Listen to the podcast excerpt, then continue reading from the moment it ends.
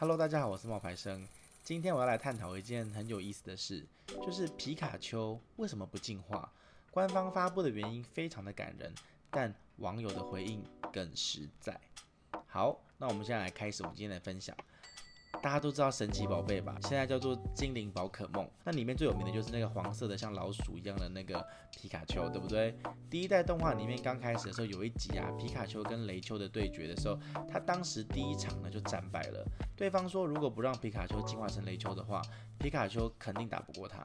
小智当时很犹豫，但是皮卡丘就突然露出了一个很厌恶的感觉。于是呢，小智就不让他进化了，想通过自己和皮卡丘的努力呢，去击败雷丘。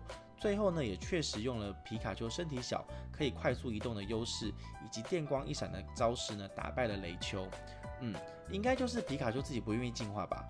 作者可能也想要突出的就是，神奇宝贝里面不是等级高就厉害，每种神奇宝贝都有自己的优势，进而呢可以突出神奇宝贝训练家的作用。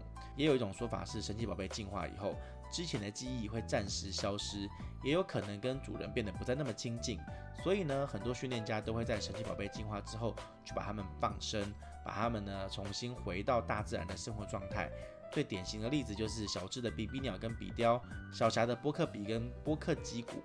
而对于一个不仅是战斗工具，而是跟训练家朝夕相处、相依为命，甚至根本不愿意待在宝贝球里面的神奇宝贝来说，进化是一个比升级苦恼很多的选择。而且升级不可逆，进化了就不能够再回去。我想最大的原因应该是基于情这件事情。每一只神奇宝贝跟小智的感情羁绊呢都很感人，但是自始至终呢留在小智身边的只有皮卡丘。当然，动画里面还有另外一个原因啦，就是就是雷丘太大太重了，小智会背不动。小智对皮卡丘有很高的期望，也一直很用心的在培育皮卡丘。去枯叶道馆抢橘色徽章的时候呢，小智被块头巨大的馆主呢叫宝宝，皮卡丘呢被叫小宝宝。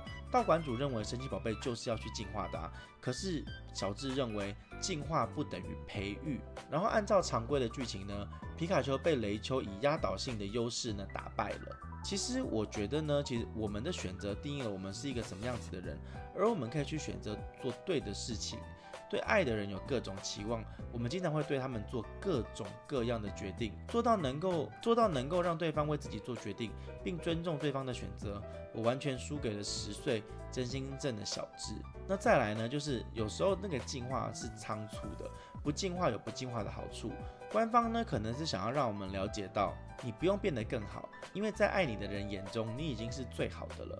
我觉得他们的说法真的都是很感人。但是有一位网友呢，他讲一句非常实在的话哦，他说进化了，厂商会损失多少钱？说穿了，原因就是这样子，没有错。但一笑置之之后，也没有变得比较快乐。孩提时代，我们不会想那么多，长大以后世界就变得好复杂。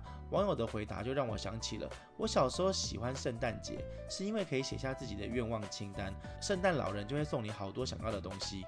长大以后呢，发现没有圣诞老人了，送你礼物的都是爱你的人。但现在真正想要的东西，再也不是用钱可以买得到了。有没有圣诞老人，童话是不是美好都不重要，真正重要的是。珍惜那个努力让你相信圣诞老人还有幸福快乐的结局的那一些人，他们都是爱你的。希望你永远保持着童年那一颗纯真美好的心，也希望你会喜欢我们今天的分享。欢迎你把我们的节目呢分享给更多的人收听。